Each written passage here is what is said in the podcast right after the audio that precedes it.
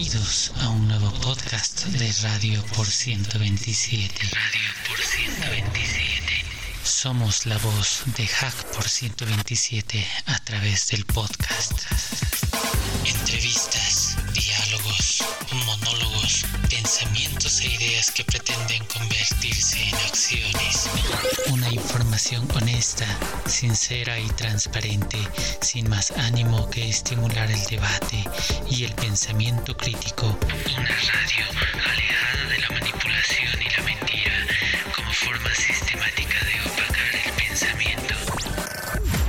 Nuestro mantra es que compartir el conocimiento nos hace libres, pero hoy, como Radio por 127, afirmamos que compartir la información en forma crítica nos permite pensar libremente. Hacemos la siguiente advertencia para deslindar responsabilidades. Todo lo expuesto en este espacio sonoro es responsabilidad única y exclusiva de los ponentes y bajo ningún concepto representa a los distintos colectivos Hack por 127. Así, sin más vueltas, damos paso a nuestro podcast de hoy. Que lo disfruten y diviértanse tanto como sea posible. Buenas tardes, buenas noches, buenos días, jacoyentes, escuchas, irreverentes, en cualquier parte del mundo que estén y nos estén escuchando. Aquí estamos en un nuevo programa de Radio por 127, eh, auspiciado por Radio por 127. El programa en realidad se llama Entrevistando. Y hoy tenemos una entrevista por demás interesante, ya la vamos a anunciar, vamos a mantener un poco de, de secreto y silencio mientras. Nuestras entrevistas son como siempre orientadas a una persona vinculada a la tecnología que nos cuenta cosas. Eh, tratamos de que sean entrevistas espontáneas, no entrevistas con preguntas prehechas y respuestas este, planificadas, porque eso genera algo que no, no es conveniente. Es bueno lo espontáneo, es bueno que, que a, a partir de cosas que afirme nuestro entrevistado o entrevistada pueda generar nuevas preguntas, es, es, más una interacción que respuestas periodísticas. Entonces, hoy como siempre está Eduardo Fornias y mi persona, Dan Mary, que somos los que llevamos adelante este programa regularmente. Y tenemos una invitada de lujo que es Gab, Gabriela. Ya ella se presentará, nos contará más cosas de ellas. Ella es eh, miembro de Hack Madrid del sector de organizadores y además eh, muy vinculada a la tecnología eh, de una forma muy amplia y con sí, que no es tan vieja, ¿no? pero ya tiene sus añitos en, tecnología. Así que bueno, bienvenida Gab y bienvenido Eduardo. Eduardo, te paso para que saludes. Gracias Daniel, un saludo a todos nuestros irreverentes y gente de pensamiento libre. Cada día me gusta más la palabra de irreverentes, eh, sobre todo en el mundo que vivimos ahora. Eh, bueno, pues hoy, como bien has dicho, tenemos una invitada de lujo, eh, miembro de organización, tecnóloga, eh, y por más eh, señas mujer, ¿no? con todo lo que ello conlleva. O sea que me alegra mucho de darte la bienvenida, Gaps. Y, y bueno, pues eh, como ha dicho Daniel, es una entrevista libre, una entrevista que no está pactada, que es improvisada y que como buena jam session tiene que empezar con una gran entrada. O sea que, Gaps, si haces el favor de presentarte, te cedo la palabra. Hola, muchas gracias por recibirme, muchas gracias a todos los irreverentes con tilde en la R. Lo primero es que me he quedado un poco, ¿cómo que es eso de, de unos añitos? No llevo tantos añitos, no soy tan mayor. No, no digo experiencia, ¿eh? No, no ah, sí, sí, sí, sí, sí. No, es que, o sea, ya estoy en esa edad ya en la que te preocupa que te llamen señora, ¿eh? O sea que, cuidado. Nuevamente, bienvenida, Gabs. Gracias. Y empezamos siempre con una pregunta a nuestros entrevistados, entrevistadas, que es una pregunta de contexto, que se resume así. Cuéntanos qué cosas te motivaron, qué cosas te empujaron, te llevaron, te fueron acercando al mundo de la tecnología. Lo que tú consideres que, que realizó esa tarea. Cuéntanos un poco de eso, Gaps.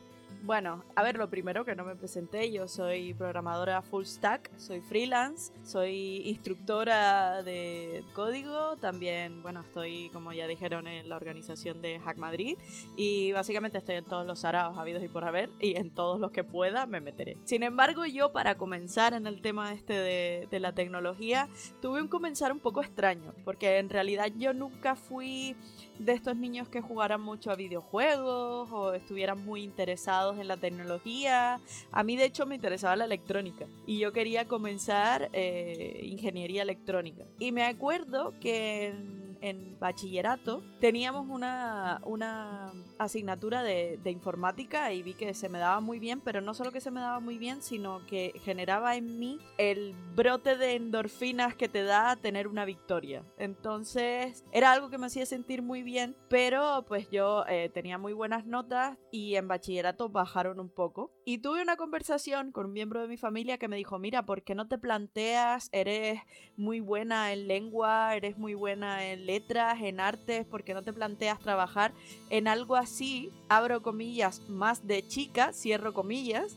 Plantéate algo porque la verdad es que en matemáticas, física, química y tal no eres muy buena y está visto por tus notas. A mí eso me dio un bajón impresionante y me senté con mi madre y mi madre, que es una mujer a la que admiro muchísimo, se sentó conmigo y me dijo, mira, en esta vida que te digan que no va a haber mucha gente, pero que te digan que sí, la primera que te tiene que decir que sí eres tú. Así que tú haz lo que tú quieras, aunque cueste muchísimo más trabajo. Y yo, que ya había pensado en el tema de la electrónica, que no sabía, que lo tenía así un poco descartado y tal, empecé a enterarme del tema de la algoritmia de, de la robótica y demás y dije, pues sabes qué, creo que me voy a, me voy a meter a informática porque al final no sé, electrónica siempre lo puedo aprender como hobby y tal, pero la informática creo que es un poco más amplia, me gusta la domótica también, estoy y al final entré, entré además en, la carrera, me pilló Bolonia de por medio, fue un periplo súper interesante el tema de la universidad y también fue súper interesante porque empecé a trabajar en marketing digital y he empezado, a, o sea, estuve como 10 años trabajando en marketing digital y he empezado a desarrollar per se hace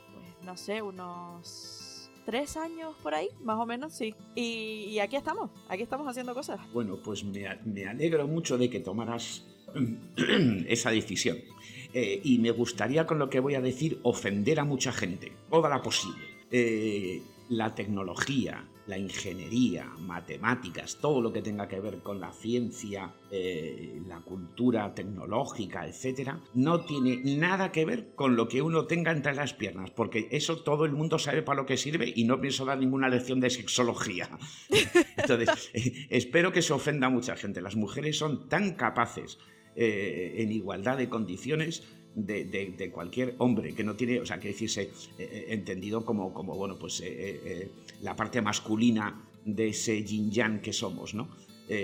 Sí, pero aparte, o sea, fue muy gracioso porque yo eh, yo me acuerdo que tenía una autoestima bastante baja respecto a mi performance con las matemáticas, las ciencias, etc. Y yo decía, es que igual me lo tengo que plantear porque es que soy muy mala y no sé qué. Yo recuerdo que saqué, yo hice la selectividad en septiembre, porque en junio había sacado en química un 2 y en matemáticas un 3. Estuve todo el verano estudiando con una profesora particular y en septiembre saqué en química un 7 y en matemáticas un 8 y medio. Fui a la PAU, saqué muy buena nota en PAU y entré en... La PAU es la selectividad para la gente que no sea aquí española. Y entré en la universidad y entré, pero además sobradamente y muy contenta. Entonces creo que el tema es que nadie en realidad es malo ni para matemáticas, ni para química, ni para nada. Todo depende de quién te lo cuente, con la paciencia que te lo cuenten y el empeño que le pongas en aprender. Entonces es, algo que, que ha, como que ha llevado mi espíritu constantemente que puedo aprender cualquier cosa con el tiempo suficiente y la cantidad suficiente de tutoriales y yo creo que eso es lo que ha marcado mi carrera entera. Habría que pensar que yo cuando dijiste Pau dije será Paura, miedo en italiano, pero no, no era eso, indudablemente. Cualquier materia que tú aprendes, sobre todo las materias eh, fundacionales como ser la matemática, la física, la biología, la química y la geología, que son fundamentales, la astrofísica, que son los que explican todos los problemas que hay con la materia, la energía, etcétera, etcétera. La transformación, la forma de agrupamiento, que son básicos para, para cualquier eh, ciencia, sobre todo para la informática, robótica, domótica u otro tipo de ciencias. Lo que pasa es que no sé por qué han desenganchado mucho esas fundaciones, esos pilares, que los dan muy, muy, muy livianitos y muy mal dados, y creo que eso luego genera problemas en lo que tú vas a hacer, ¿no? porque te faltan herramientas de interpretación y esto. Pero cuéntame, dejaste la electrónica, te dedicaste a la domótica, a la robótica, a la informática, tu primer trabajo, mm, nos dijiste, era sobre marketing. ¿Qué te parecía? ¿A ti te parecía que el marketing estaba dentro de lo que tú habías planeado cuando estudiabas en la universidad, Gabriel? No la dejé de lado del todo porque mi padre, mi padre es, eh, estudió una carrera que aquí no existe que se llama Ingeniería Termoenergética, que es de sobre frío y todos estos temas. Y mi padre de electrónica y de refrigeración, pues controla bastante, entonces pues yo me ponía a hacer mis historias y mis inventos con mi padre. Eh, pero bueno, me centré en la carrera y me centré en hacer cosas y dentro de la universidad de estas típicas cosas que uno hace como, como misiones secundarias dentro de la carrera, me puse a llevar las redes sociales de, de, mi facultad. Y empecé a llevar las redes sociales de mi facultad, luego empecé a llevar redes sociales de la delegación de alumnos, empecé a llevar redes sociales de algunas startups y tal, y al final era la de las redes sociales. Y empecé a ganarme la vida con eso, tuve bastante tiempo. El problema es que era algo, ah, primero no tenía nada que ver con mis planes, segundo tampoco tenía nada que ver con lo que yo quería hacer a largo plazo, pero era algo que se me daba muy bien. El problema es que hay cosas en esta vida que se te dan muy bien pero no te gustan y tu performance al final no es tan buena porque marca más el hecho de que te gusta, de que te obsesiones con algo que, que, quieras hacer, que el hecho de que se te dé bien. De hecho, a mí se me daba bien y hacía un trabajo bien, pero tampoco excesivamente bueno, precisamente porque era algo que no me generaba curiosidad, que no me gustaba, que no me apetecía tampoco investigar muchísimo. Y de hecho, incluso aún así, llegué a dar charlas, llegué a dar cursos, es decir, me daba bien pero no era algo que me gustaba. De hecho, mm, empecé como freelance llevando redes sociales y como siempre con mi madre sentada eh, dije, es que esto me está absorbiendo el alma, dice mi madre, es que yo te veo que por mal que te salgan las cosas técnicas, las cosas de desarrollo o, cualquier cosa que te propongas, el sentimiento de victoria es mucho mayor que el que te genera este trabajo de, de marketing digital que al final ya te puede salir lo mejor posible, que tampoco es una cosa que te emocione. Entonces es preferible que de principio no seas tan buena, pero te haga feliz cada avance que hagas a que seas buena, pero sea un trabajo que es que al final no te llena. Y realmente es un trabajo que no me gusta. Que no, no. Bueno, a ver, no me gusta. No, no me llena tanto como desarrollar o como, no sé, o como investigar sobre redes o sobre movidas o incluso cacharrear con, con hardware, no sé por los prejuicios eh, y por las barreras y sobre todo por la por la eh, el grado de superación de, digamos, de, bueno, pues de fe personal, ¿no? Eh, que implica el, sobreponerse a ciertas cosas eh, que uno cree imposibles o muy difíciles y hayas llegado al lugar que te gusta, ¿no? Eso es un triunfo personal y es algo eh, importante para todos los seres humanos, el superarse a sí mismo, ¿no? Y la sensación de, vamos a decir, bueno, pues la buena sensación, el buen sabor que le deja a uno el, bueno, pues el haber superado ciertas cosas que creía imposibles, y sobre todo, mm, sinceramente, enhorabuena a tu madre por, por, animarte, por apoyarte y por estar siempre a tu lado, ¿no? Y por supuesto, como digo, a ti, ¿no? Por haber superado todo eso.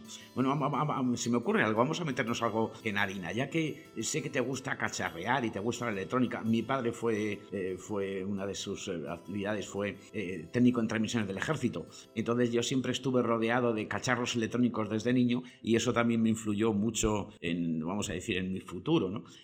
o sea que más o menos entiendo un poco más o menos lo que ocurrió, ¿no? Eh, em, sabes que, bueno, pues eh, miembro de Hub, Madrid, sabes que nos preocupa mucho la seguridad, nos preocupa mucho todo lo que ocurre en el mundo de la tecnología a todos los niveles, ¿no? Eh, tanto a nivel puramente, digamos, tecnológico, a nivel real, a nivel, vamos a decir, físico, de la seguridad de las máquinas, de los sistemas, nos preocupa mucho el mundo de las ideas, muchas, muchas cosas, somos muy polifacéticos, ¿no? Mm, y quería preguntarte sobre un tema concreto, ya que te gusta cacharrear, que lo sé, con el tema, con el tema de webs, con el tema de seguridad. Em, el tema de las páginas web y todo lo que a veces se esconden que no está a la vista del público eh, y, bueno, y todo lo que se puede extraer a nivel de información, eh, ¿tú crees que las páginas web en general, aquello que parece hoy como tan anido y tan simple eh, y tan al alcance de todos como una página web, ¿crees que mm, es seguro? ¿Representa algo, vamos a decir, un arma de doble filo eh, contra las empresas o, bueno, personas que mantienen este tipo de, interfaz web eh, con, sus clientes o con sus eh, personas relacionadas. ¿Crees que esto es seguro? ¿Y qué formas crees tú que hay de securizarlo? ¿Qué formas hay de ataques? ¿Cuál es tu visión acerca de este tema del, del web y los ataques a las mismas? Madre mía, es una, pregunta tan interesante que voy a tener que, hacer una mini pausa para pensar a ver eh, por dónde empiezo. En primer lugar, si una página no acepta ningún tipo de, request por parte de gente de fuera o que le metan datos, sino solamente, no sé, sería una landing, por ejemplo, que, que muestre datos y ya está. Rara vez es algo inseguro porque al final, pues tienes ahí, no sé, es como poner un cartel. ¿Qué le puedes hacer? Nada. Pero conforme vamos complicando las páginas, pues evidentemente securizarlas se va complicando también. Cuando ya tienes flujos de datos de entrada y salida, ya flipas por decirlo así. Madre mía, tengo tanto que decir que no sé, no sé cómo estructurarlo. A ver, eh, por una parte, securizar las páginas siempre va a ser algo complejo, porque aunque tú manipules el HT Access para manipular los accesos, aunque manipules partes de la página para evitar el scrapping, aunque te hagas una API para personalizar lo que se puede obtener de tu página y lo que no, siempre va a haber un hueco. Siempre hay un hueco, de hecho, en eso consiste el hacking, en buscarle el hueco. Eh, no es una cosa, a mí no me parece una cosa del todo insegura, siempre y cuando se lleve bien. El problema es que estamos últimamente como muy empeñados en hacer páginas excesivamente aparatosas para, para... Esto es mi opinión, ¿vale? Creo que estamos empeñados en hacer como webs cuyo, cuyo contenido es muy simple, de las maneras más aparatosas y rocambolescas posibles. Y mientras más rocambolesco es el software que tienes, más difícil va a ser securizarlo. Eso es, una realidad. Aparte que mucha gente eh, desconoce cosas lógicas, cosas mínimas eh, o le ponen contraseña admin admin y un ganchito a, cualquier, al FTP, por ejemplo, o mil historias. Entonces, es una puerta de entrada que se usa muchas veces, que cada vez está siendo más usada porque cada vez las webs son como más rocambolescas y menos cuidado el tema de la seguridad. Es como si la gente eh, ignorara el tema de la seguridad, pero puede no serlo, es decir, puede no ser el punto débil, entre comillas, de tu empresa, siempre y cuando, pues, prestes atención a algunas reglas, eh, pues, no sé, tengas tu HT Access bien configurado, eh, si utilizas un CMS tengas bien vistos los, los plugins, que revises que los plugins vengan de, de fuentes confiables, que se mantengan, hay unos cuantos plugins de seguridad que también puedes utilizar eh, mil historias. Y además hay gente cargada de eso. De hecho, Erika Guado se, encarga de eso, justo de securizar páginas web, además con WordPress, me parece, y con, con más CMS. Así que no debería ser, si estuviera bien cuidado, no debería ser un problema. Si estuviera bien hecho, no debería eh, ser el punto débil de tu empresa. Por desgracia, estamos viendo cada vez más que sí es el punto débil de muchas empresas, porque se presta mucha atención a lo visual y poca atención a que, a que los datos realmente estén seguros, a que no puedan utilizarlo como llave para entrar a tu sistema o a que pues, no se pueda inyectar códigos de formas irrisorias. Entonces, eh, yo creo que el sentido común también ayuda mucho. Eh, no sé si esto responde a tu pregunta, porque la verdad es que se, me he quedado como con muchas cosas en el tintero, pero creo que eso es más o menos la, la respuesta que, que, que, puedo dar. Responde, responde a la pregunta, pero es que todavía tengo más, eh, más cartuchos para disparar, o sea que prepárate. Qué miedo, qué miedo, qué miedo. Una preguntita, Gabs. Esa falta de seguridad que tú nos estás comentando en las páginas web, ya sea con páginas web eh, con código o páginas web que provengan de SMS, que bueno, que es código, pero tú lo que manejas es el producto del CMS. ¿A qué crees tú que es debido? Es debido a una falta real de expertise en muchos programadores que andan saltando de árbol en árbol y al final no terminan de aprender nada con, de adquirir una experiencia profunda en algo.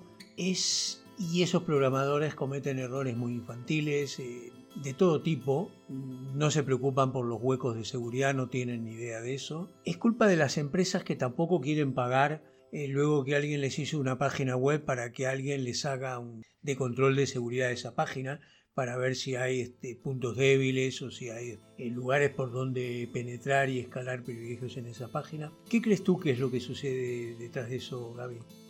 Yo creo que hay un cúmulo de, factores, hay un cúmulo de factores eh, muy grande. Tengo opiniones fuertes y, cuestionables al respecto, pero, pero bueno, yo las digo y ustedes se las administran, ¿vale? Eh, por un lado, la falta de de expertise es real, pero no es culpa de los programadores. Quiero decir, eh, si tú vienes de un bootcamp y tu bootcamp es solo de front y nadie se ha molestado en darte un mínimo, o sea, te han enseñado a montar páginas web con un framework que está muy guay, que te permite poner muchos colorinches y dibujar a la Mona Lisa en CSS. Perfecto. Pero si nadie se ha molestado en darte al menos una clase de cómo securizar tu página web, tú vas con un rango de, expertise muy corto a hacer sistemas por los que te paga la gente y que luego sufren ataques. También creo que eh, el tema de pagar poco pues es eh, indudable. Hay mucha gente que, que, ciertas, ciertas inversiones no las considera inversiones, sino que las considera gastos. Es decir, la gente llama a un experto en ciberseguridad después de que le hagan el ataque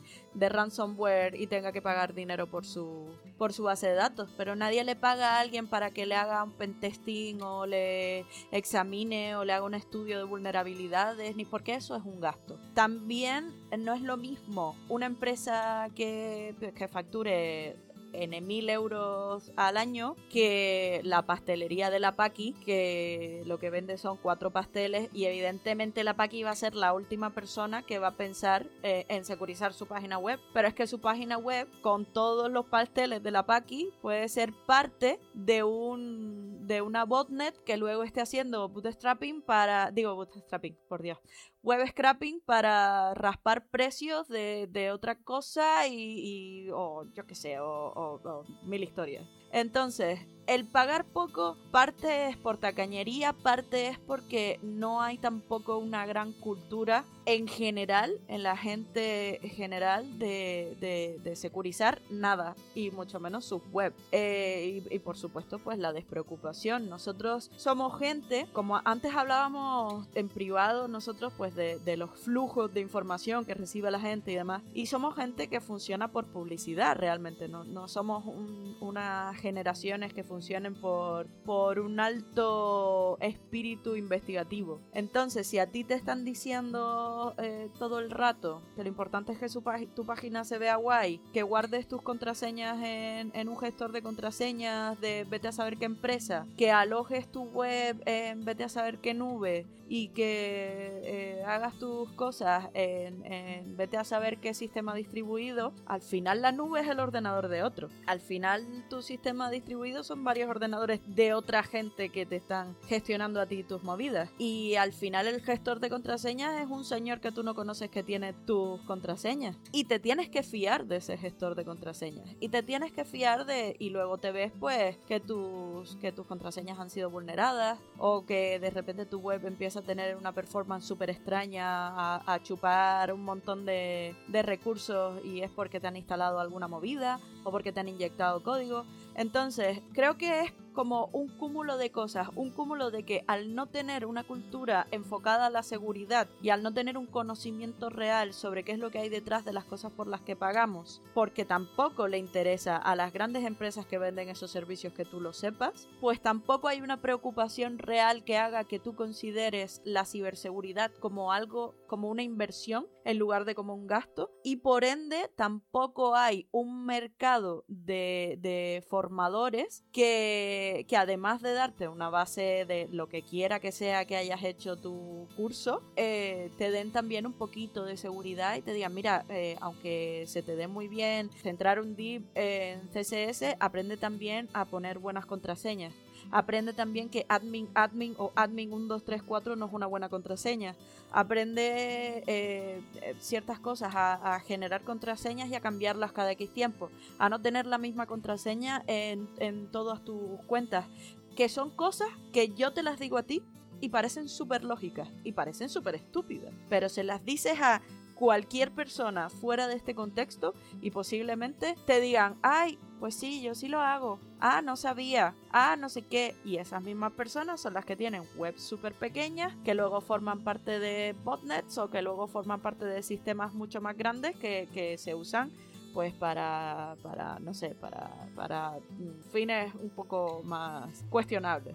No, no sé si esto contesta a la siguiente pregunta porque me enrollo, pero bueno, Sí, has tocado, has tocado temas, temas muy interesantes. Eh, mira, yo, yo durante mi vida profesional, que ya eh, se cuenta por décadas, eh, he tirado millones de líneas de código y tengo a mis espaldas miles de horas de clase, entre ellas, entre ellas sobre programación, sobre seguridad. Los últimos cursos eran sobre seguridad. Y, me hace gracia estos bootcamp y este tipo de cursos, que esto de hágase programador en 12 lecciones. O sea, yo no me imagino a nadie, pues no sé, colgando un un, curso en YouTube diciendo hágase cirujano eh, cardiovascular en 12 vídeos. O sea, eso que suena es una elevación al absurdo eh, y que suena ridículo, ¿no? El hacerse cardiólogo eh, viendo vídeos de YouTube, pues pasa con los bootcamp o pasa en este mundo de la programación. Entonces, yo he incidido siempre mucho en que, bueno, tirar código es, bueno, relativamente simple. siga usted el manual y con cuatro conceptos, bueno, vamos a decir estándar de libro,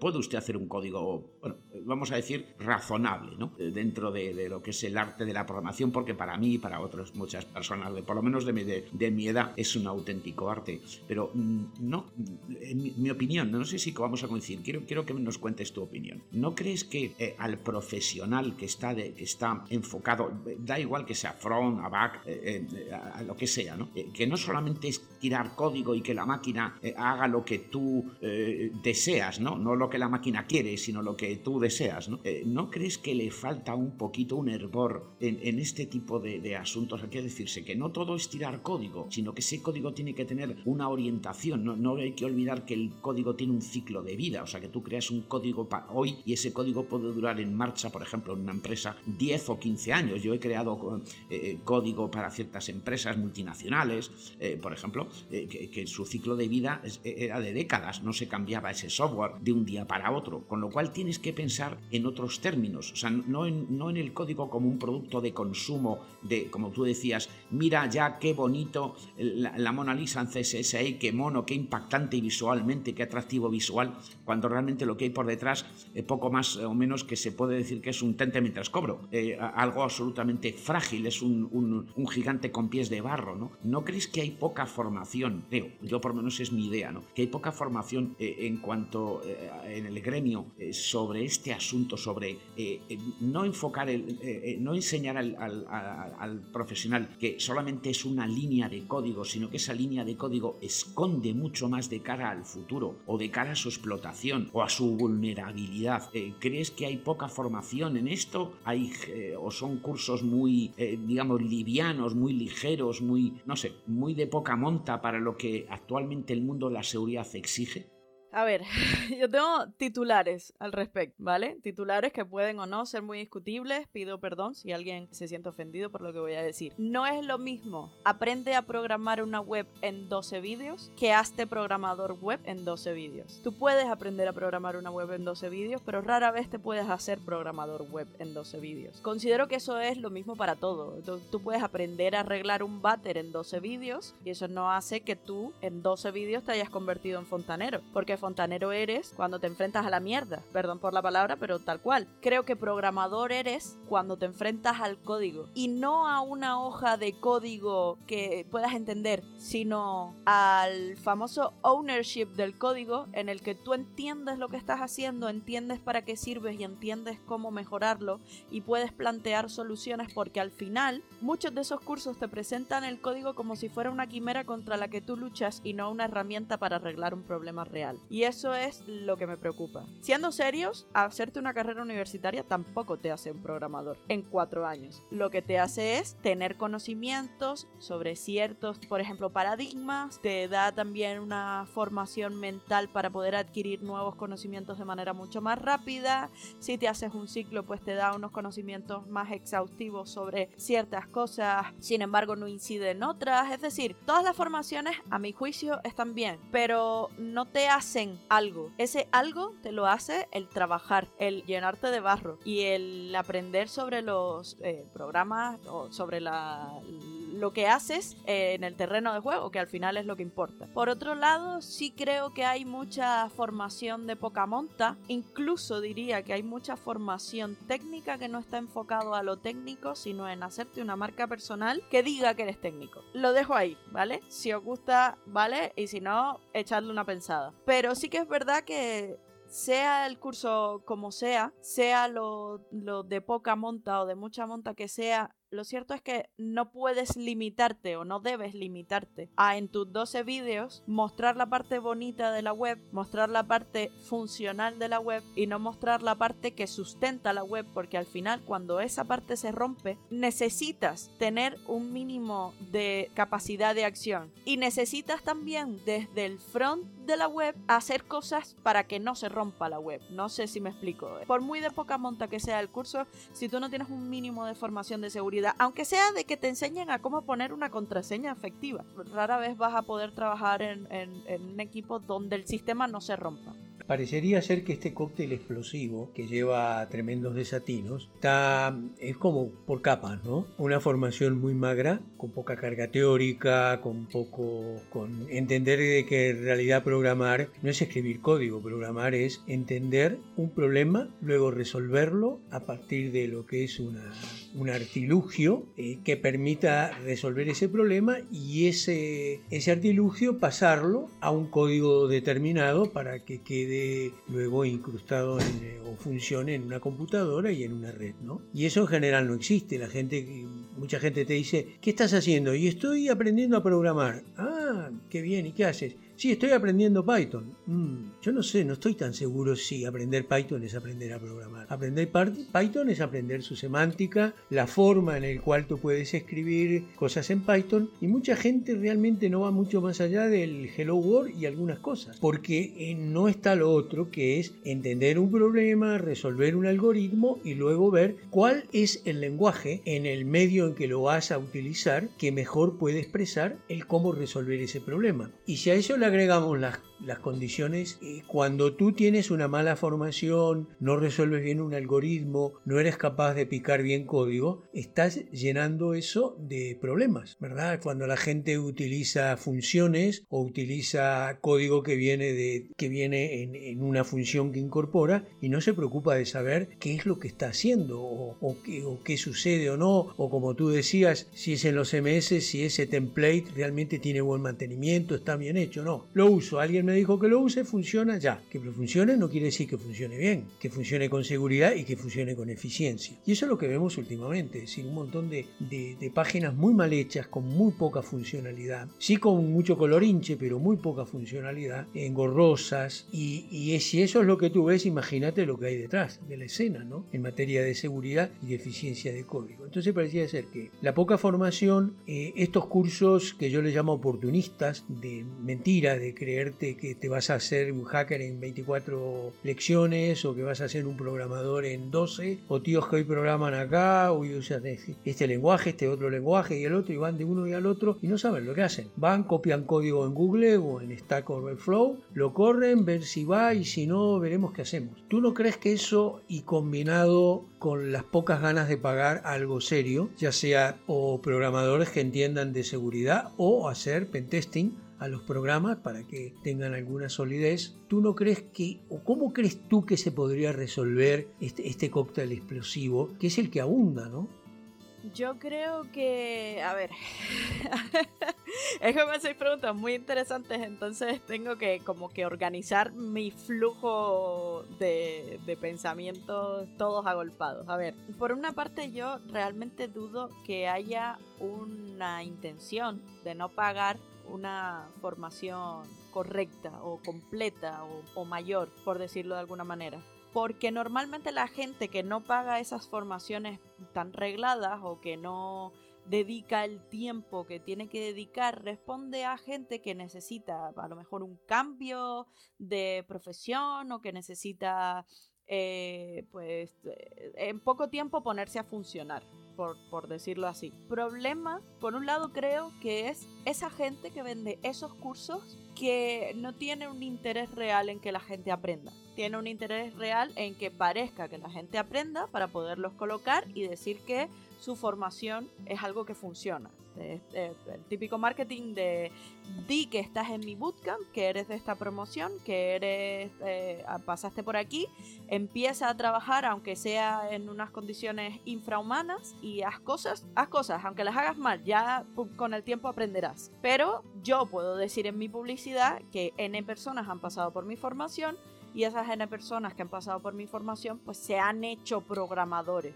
En realidad no, en realidad les enseñaste cuatro lenguajes de programación, cero paradigmas y cero algoritmia, que es en realidad lo que te va a ayudar a resolver problemas. A mí una persona que me parece muy interesante a los efectos de, resolver problemas o, que me ha cambiado un poco la, la perspectiva en cuanto al desarrollo ha sido David Meléndez. David Meléndez es una persona que te está hablando y que de repente llega y te dice, pues ¿sabes cómo podríamos hacer esto? Podríamos coger eh, una placa y hacer no sé qué cosa y con Python le hacemos no sé qué cuantas y luego eh, le ponemos, no sé, ruedas y luego le atamos un ganchito con una cucaracha y eso se pone a andar. Y tú dices, eh, vale y a los cinco minutos le muestras otro tipo de problema y te dice, pues eso con C eh, y, con, y con, en vez de un ganchito, media zanahoria y con, en lugar de una placa, dos palos y una moneda, también lo podemos hacer andar porque no sé qué, por el magnetismo y le ponemos un, un imán de neodimio al lado.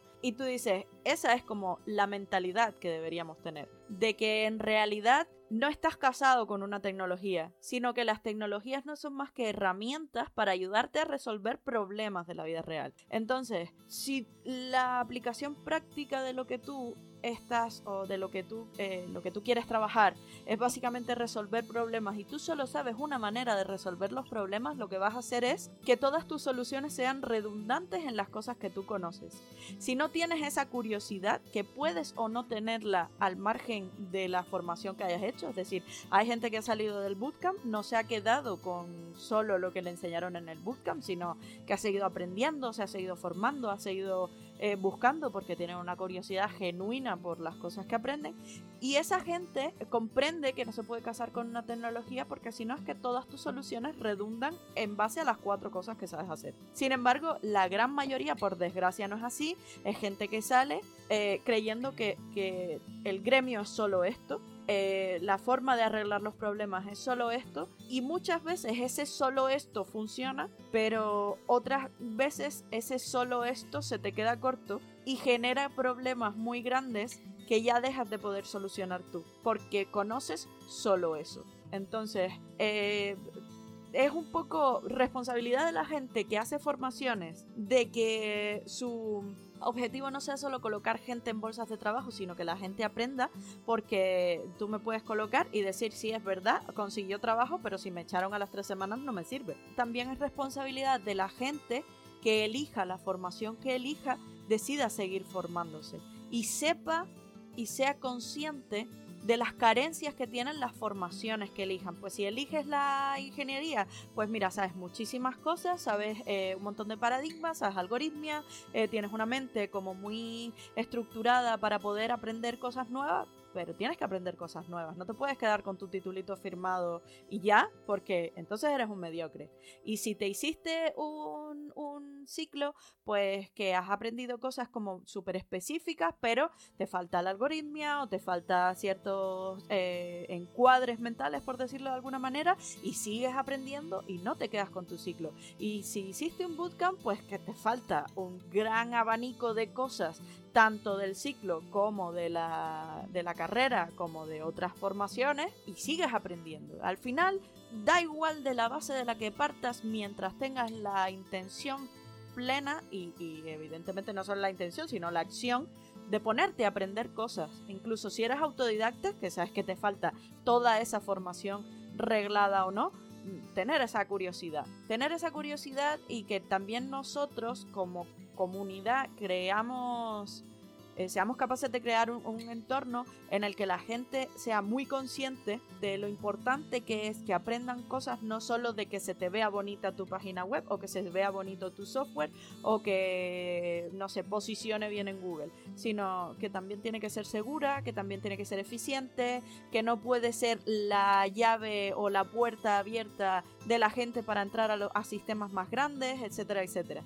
Sí que es verdad que también creo que el, hecho de que no sepas o de que seas como más torpe o menos torpe al principio, se puede limar si tienes una buena estructura de seniors que no solo tengan tiempo para sacar trabajo, sino que también tengan tiempo para trabajar mano a mano, porque el mentorizar se está tomando mucho como dar clase y realmente como uno aprende es trabajando mano a mano con personas que vienen eh, pues nuevas por decirlo así. Y más o menos creo que es una responsabilidad un poco de todos, pero sí que es verdad que, que si tu formación no me garantiza un mínimo de, tener idea de dónde estoy parado, no sé hasta qué punto me interesa tu, tu formación. Espero que, que de resumir así.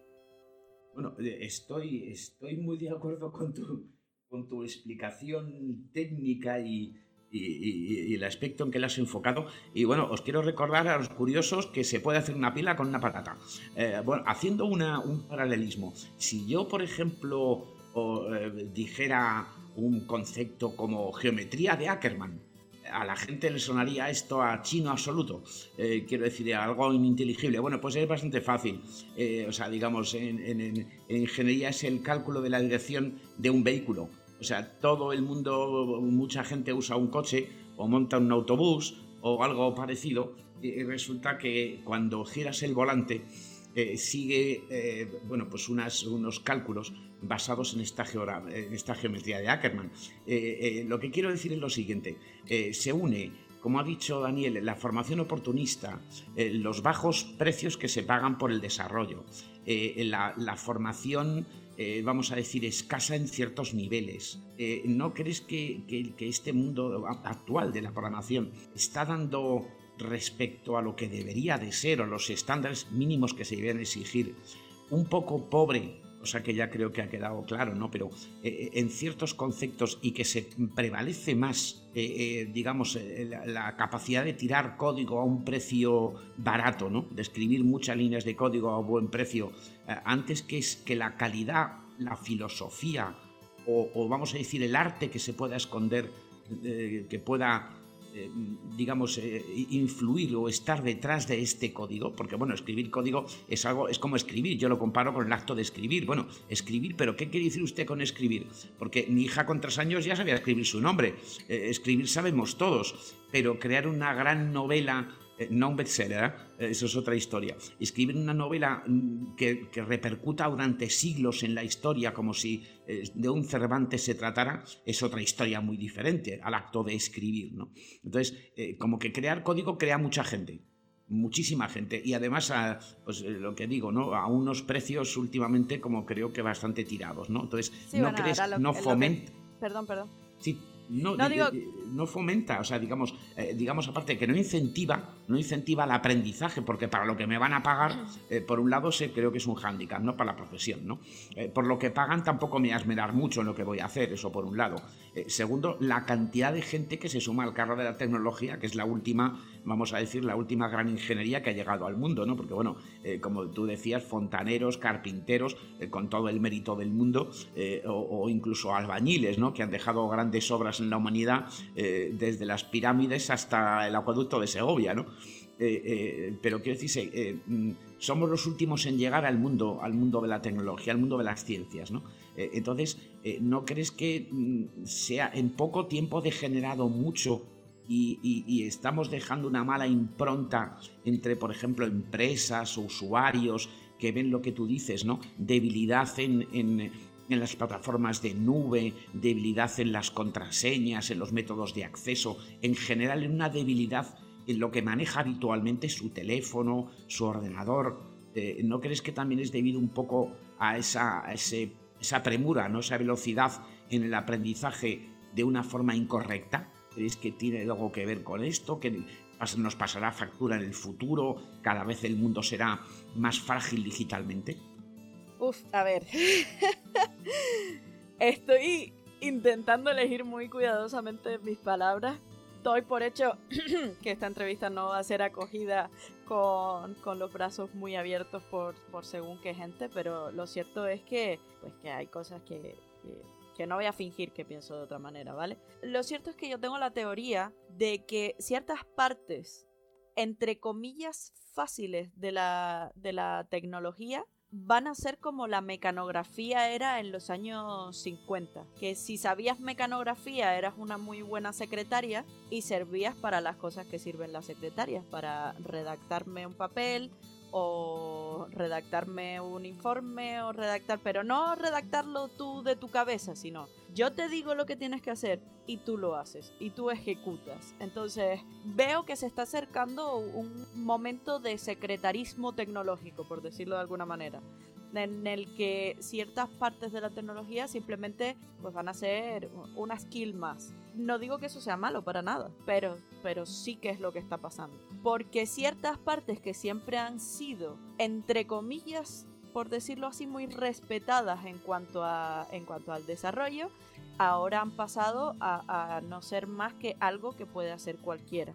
Lo cual, repito, no es algo malo, pero es algo que, entre comillas, abarata a la gente que ya lo estaba haciendo, porque la gente que ya lo estaba haciendo ya no es única y ya no es una, un, un asset técnico valioso. Entonces, eso por un lado. Pero eso se ha permitido por el desarrollo de tecnologías, pues que permiten que cada vez sea más fácil ese acceso a la tecnología. Eso por una parte. Que esas formaciones más no digo baratas porque la verdad es que muchas son muy caras, sino que esas formaciones que apelan más a la urgencia, lo que te enseñen es la mecanografía de, de la informática, debería hacerte pensar. Porque Creo que también el mercado, no sé si es el mercado o las empresas a grandes rasgos, están incentivando ese tipo de trabajadores porque mientras más trabajadores tenemos en un campo, más barato sale el servicio que realizan esos trabajadores porque hay más oferta y la misma demanda. Eso por un lado. Por otro lado, es que no quiero ofender a nadie, o sea, no quiero que nadie crea que, que salir de un bootcamp es un secretario ni nada así, sino es la tendencia que estoy viendo, ¿vale? Pero lo cierto es que, creo que para ser imprescindible y para generar buenos sistemas, tenemos que abordar un poco más la complejidad de dicho sistema. La parte cómoda y la parte sencilla es quedarte en, esa parte, en esa parte de lo bonito, lo funcional, lo fácil de implementar, pero esa parte, la comodidad la pagas cobrando muchísimo menos, porque cada vez hay más, cada vez hay más gente eh, ofreciendo el mismo servicio que tú y por ende o eres el mejor, o sea, o eres el mejor panadero o dejas de vender pan o eres el, mejor en este servicio y puedes darte el lujo de cobrar más que la media y menos que el resto, o eres uno más cada vez vas a ir ganando menos porque cada vez tu trabajo va a ser menos demandado y, y más ofrecido. Entonces, creo que el quedar, por eso digo que lo importante muchas veces es, es la, la, curiosidad, el decir, quiero avanzar, quiero aprender más, ¿vale? Esto es un, un punto de partida, el que yo elegí, y a partir de este punto de partida quiero llegar a más. Si te gusta quedarte ahí, y te gusta esa parte de la informática, perfecto, genial, maravilloso. Pero pues, pues, tienes que ver también las tendencias que están habiendo. Si cada vez hay más gente y cada vez es más fácil hacer lo que tú haces, pues cada vez te van a querer pagar menos. Porque si yo me puedo hacer mi página web en Wix o tú me haces una super página web o para qué te pago. Prefiero pagar Wix la suscripción mensual. O tú me haces una tienda online que la flipas o yo me pago el Shopify, subo yo mis historias y pa'lante. Entonces, tienes que ser un poco consciente también del mercado en el que te mueves. Una cosa que nos ha pasado muchas veces a los, a los informáticos en general como, como especie, por decirlo así, es que no somos gente que, ahora sí, pero en su momento, al principio, por ejemplo, cuando yo estaba estudiando, no somos gente excesivamente preocupada por la realidad financiera del mundo. Y en realidad, ahora mismo, la realidad financiera del mundo cae en gran parte en nuestros hombros y también dependemos muchísimo nuestro día a día de la realidad financiera del mundo. Ya eso no puede ser algo abstracto para nosotros, sino tiene que ser algo de lo que estemos totalmente, totalmente pendientes. A mí me gustaría decir que si te ves que te tienes que gastar 7000 euros en un bootcamp, igual es preferible que te hagas autodidacta. Si ves que no puedes hacer una formación reglada de ninguna manera. Hacerte un bootcamp no tiene nada de malo, mientras sepas que eso es una, un, paso inicial a un mundo que tienes que explorar. Pero sí que es verdad que, que hay que, que, que, necesitas muchísimas cosas que no son solo tirar líneas de código. Por eso decía que que tú sepas montar una web en 12 vídeos no te hace programador web en 12 vídeos porque hay muchas cosas que no salen en esos 12 vídeos a las que también te tienes que enfrentar, que también son parte de la realidad y que no las puedes ignorar. Perfecto, muy, muy buenas opiniones, eh, Gab. Interesante lo que has planteado. Hay, creo que hay muchos este, flecos y aristas que, integrar, que, pulir, pero lo importante es eso, es comenzar por alguna parte. Bien lo que decías tú, un poco lo que siempre dijo Aaron Schwartz, ¿no? A veces parece que a lo que nosotros llamamos personas inteligentes no son más que personas curiosas. Y la curiosidad es importantísimo en todo. Hay muchas cuestiones para discutir en el campo de los bootcamps, muchos de ellos oportunos oportunistas. Eh, oportunistas porque si dijeran la verdad, por ahí, bueno, esto es tu riesgo que tú asumes, pero el problema es que mienten. Y entonces te plantean que vas a ser un hacker en, en 40, en 40 horas o vas a ser un excelente programador en 60 horas y eso no es cierto. Ahí está el problema, es la mentira. Y una mentira que luego se convalida con contrataciones, como dices tú, de gente que la contratan, pero a las tres semanas la, las echan. Y tú ves un montón de programadores que hoy trabajan seis meses en una empresa, al año están en otra, luego en otra. Inclusive en las universidades hay que rever cosas, ¿no? Eh, yo creo que en las universidades, cuando tú aprendes a programar, tienes que aprender lenguajes como C, lenguajes como Haskell que te enseña a ser buen programador y aparte del paradigma funcional, lenguajes como Rust que puede ser un buen sustituto de C y sin embargo se enseñan otros lenguajes que tienen 20.000 problemas que no, no, sirven para todo y eso tampoco sirve mucho. Entonces creo que hay muchas cosas que cambiar y revalidar el conocimiento, ¿no? Entender que primero preocúpate por aprender y conocer y luego verás cómo el dinero va llegando, pero cuando inviertes la cosa y vas detrás del dinero, entonces y terminas tomando atajos que a veces no sirven. Muchas gracias Gaby y, te lanzo un desafío y me contestas y cerramos. Me gustaría que hagamos un programa contigo, con Erika, en el cual ustedes pueden darle consejos a la gente, al usuario que quiere incorporar una página web, a aquel compañero que en forma autodidacta o a través de diferentes cursos pueda generar una hoja de ruta para avanzar, pero honesta, ¿no? Sabiendo cada paso que da hasta los límites que tienen y consideraciones también darles a las empresas de por qué al final contratar barato sale caro. ¿Te parece? ¿Estarías de acuerdo con hacerlo? Hacerlo con Erika, orientado a eso que hablamos. Me parece genial, la verdad, contar conmigo para eso. Y, bueno, habla con Erika, habla con Erika para que se sume. Fijamos el día, la hora y lo grabamos. Y, ese sería el tema, ¿no? Cómo ayudar a, a, los usuarios, cómo ayudar a los chicos que quieren aprender con una hoja de ruta honesta y cómo plantearle a las empresas de que pagar barato a veces sale caro. Espectacular.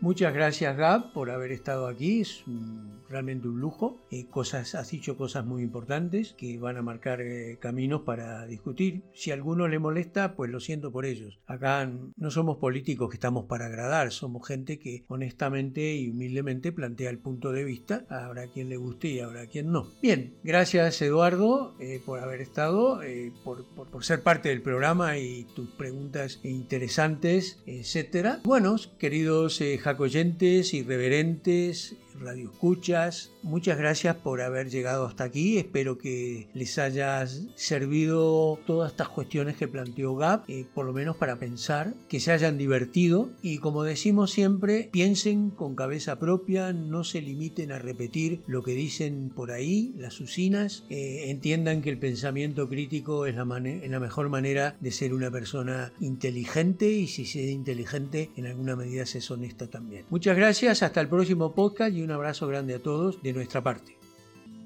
Bueno, este es el espacio para difusión de eventos de comunidades. En este caso anunciamos o vamos a difundir un evento que va a realizar Hack Madrid en mayo 8. Así que, ¿quién mejor que explicarlo que el organizador y el, el que va a dar el taller? Así que adelante, Fol, te escuchamos. Hola a todos, soy Fol. Este domingo 8 de mayo dará pie el primer taller presencial del año. Se llama Intrusiones Físicas, episodio 1, Fundamentos de Aperturas. Este taller lo voy a. lo voy a impartir yo. Y es que yo empecé en el mundo de la apertura de cerraduras antes que en el hacking, en el deporte llamado lockpicking. Y es que la premisa del taller es que nos centramos muchísimo en un mundo azotado continuamente por amenazas digitales, por ciberataques, denegaciones de servicio, explotaciones de vulnerabilidades que se reportan semanalmente y no dedicamos tiempo generalmente a reflexionar sobre la seguridad física, sobre la puerta de nuestra casa, sobre el acceso a nuestra oficina, a nuestro almacén o directamente a la taquilla donde guardamos nuestra cartera cuando asistimos a, a un gimnasio. Esta formación eh, pretende iniciar a newbies novatos curiosos en el lockpicking, que como he dicho es el deporte de abrir cerraduras con técnicas basadas en habilidad. Considero que este taller abrirá los ojos a mucha gente y os va a encantar. También posteriormente al taller se realizará una competición en la que los participantes tendrán la oportunidad de intentar abrir unos cerrojos, unas, unos candados con tiempo y si lo consiguen abrir se llevarán el premio que protegían. Aparte de todo, esta, de todo esto que he comentado, voy a hablar sobre intrusiones físicas, mi experiencia personal, problemas de la seguridad física. Luego ya hablaremos de las aperturas básicas, de cerraduras básicas, de técnicas de ganzuado, se harán demos y aperturas en vivo y también se hará una introducción a las ganzúas y tensores del kit entregado, Ojo que este kit solo se entrega a la gente que pague una entrada voluntaria y opcional. El taller es gratuito y abierto. Posteriormente también se hablará del mundo de la cerrajería, la competición y después nos podremos tomar todos unas pizzas, tomar unos refrescos y un poco por relacionarnos como ya se echaba en falta. Espero a todos veros por allí, tengáis ganzúas o no, espero que vengáis al taller y abramos todos cerraduras en directo, juntos, y también abramos nuestros límites y nuestras fronteras. Un abrazo enorme. Hasta aquí. Me despido. Amigas y amigos, esperamos que hayan pasado un buen rato, que se hayan divertido, y más que nada que vuestras certezas se hayan llenado de dudas. Sean curiosos, atrevidos, cuestionadores y transgresores, deben de lograr que vuestras mentes no sean simplemente el eco de otras ideas, sino un laboratorio de pensamiento propio y crítico. Un gran abrazo irreverentes, y hasta nuestro próximo podcast.